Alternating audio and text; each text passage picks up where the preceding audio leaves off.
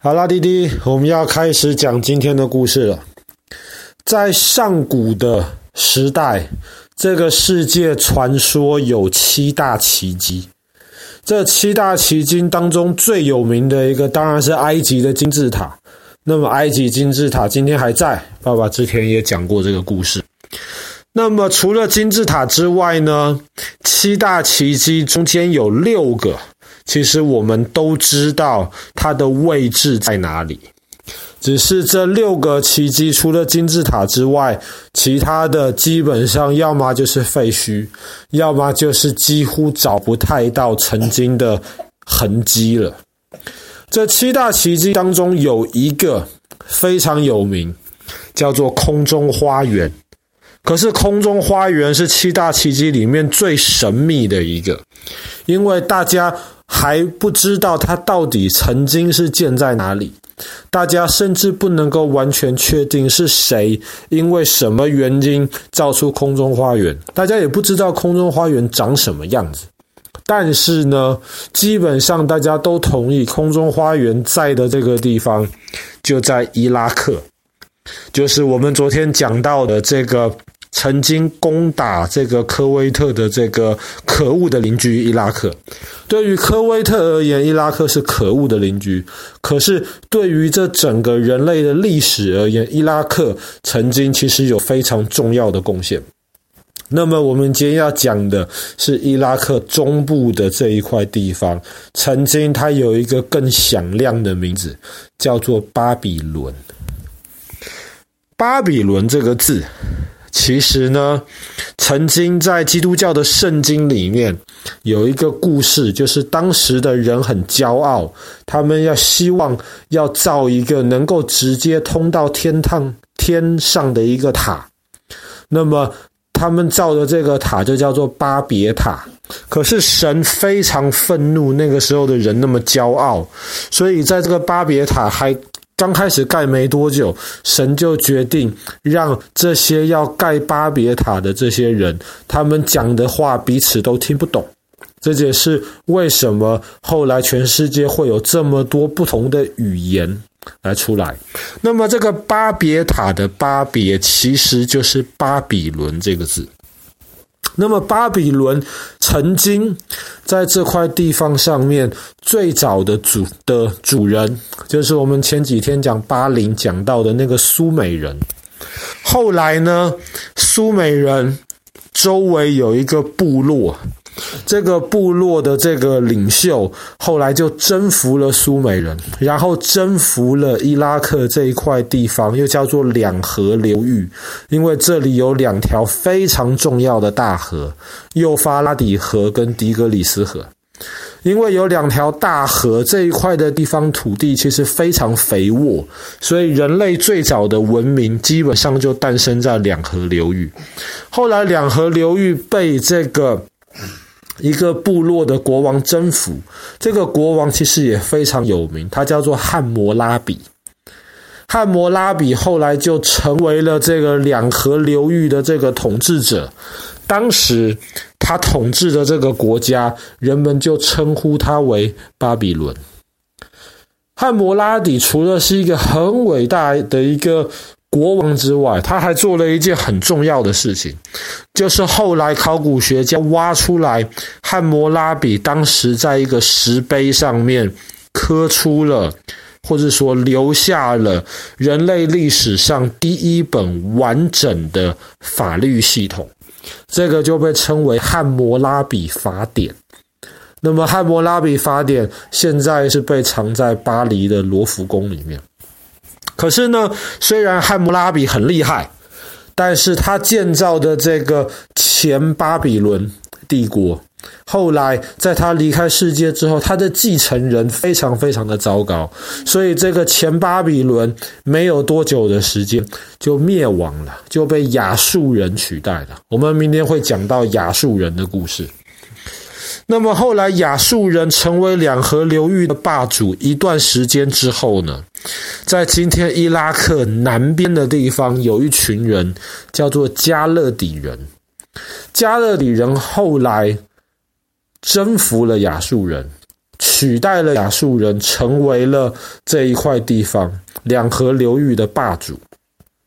这个时候，加勒底人出现了一个非常厉害的国王，叫做尼布甲尼撒。尼布甲尼撒传说，他就是建造这个空中花园的这个国王。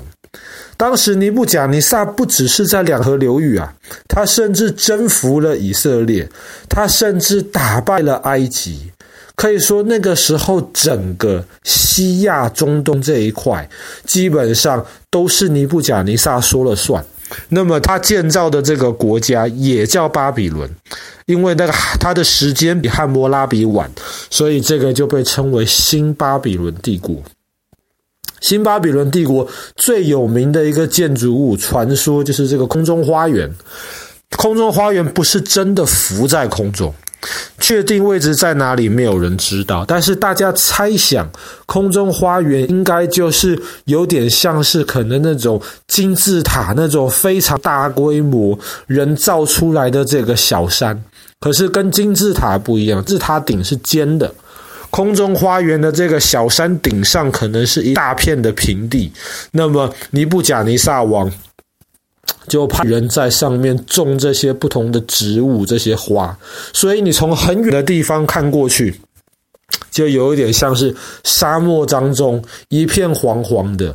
可是为什么在很高的山顶上面能够看得到不同颜色的花？可能是因为这样子被称为空中花园。但是当然，关于空中花园的细节，其实考古学家都是用猜的，没有人知道。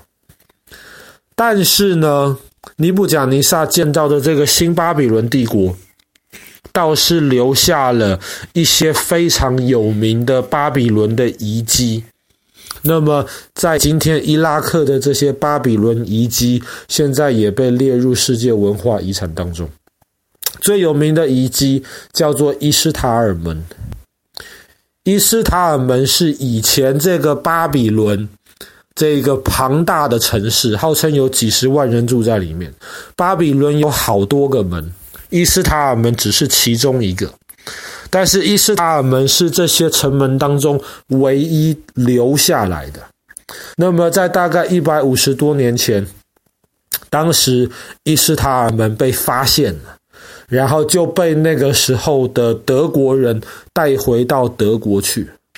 那么，伊斯塔尔门今天在德国首都柏林一个非常重要的博物馆里面重新建造起来。这个门大概有五六层楼这么高，在这个博物馆里面重建展示给大家看。五六层楼高，但是它的地基也有五层楼这么深。看起来非常震撼，在这个楼，在这个城门，然后两边其实都是非常非常多的这些用这些呃呃叫什么陶啊、瓷啊这种东西烧成的这些砖头，然后上面拼出来的这些颜的那些图图案，看得到的，比方说狮子啊、老鹰啊，或者是有一些这种。我们不太认识的一些神秘的野兽的图案，就好像保护这个伊斯塔尔城门一样。任何一个到柏林的这个贝加摩博物馆去看这个城门的人，都会觉得非常震撼。这个伊斯塔尔门其实不不完全是以前的真正的伊斯塔尔门，因为当时巴比伦这个城市非常非常，它的城门是有两层的。外面的那个是比较大的，里面的这个是比较小的。在贝加摩的的在柏林的这个首都的博物馆展出来的这个伊斯塔尔门，五层楼高的，只是那个小门。真正的那个大门其实也在同样的博物馆里面，但是没有展出来。不是因为它特别脆弱，而是因为博物馆里面的空间根本不够大。你就可以想象，这个是两千五百年前，当时建造出来这么庞大的城市，只是它的一个城门而已，可能还不是最重要的城门，但建造出来都是这样子的规模，那么就可以知道以前的那个巴比伦帝国是多么的强大。可是这么强大的帝国，其实也没有维持多少时间，大概就维持五个国王而已。因为听说当时巴比伦强大了，城门太厚了，那么有些敌人想进攻这个巴比伦城都打不进去。后来怎么办呢？后来灭掉巴比伦的这一些人叫马代人。马代人他们就想到了一个办法，他们就等到一个重大的节日的时候，这些巴比伦的里面的这些人，国王也好啊，将军也好，全部都在开 party 的时候，巴比伦的城墙只有一个漏洞。这个漏洞严严格来说也不能是漏洞。这个城墙的底下的这个地基有一部分是在河边的。当时他们怕有敌人从河底下进攻，他们连河底下都有门。但是传说当中，巴比伦的敌人就在他们 party 的那一天晚上准备好了，让整条大河改道。所以河水很短的时间之内全部流光了，全部流光了之后，他们的敌人发现，即便水底下有城门，可是水底下的城门没有真的完完全全到河的最底下，所以这个城门是有孔隙的，有缺口的。他们的敌人就从这个缺口冲进了这个巴比伦大城，在一个晚上之内就把这整个庞大的帝国给消灭掉。那么，当然，今天在全世界很多不同的博物馆，其实还能够看到这个巴比伦当时留下来的一些痕迹，甚至在美国这个伊拉克的这个大使馆的这个样子，门口其实就是仿照这个伊斯塔尔门重建的，非常非常的震撼。好了，那么我们今天的故事就讲到这边，在伊拉克的这个巴比伦的遗迹。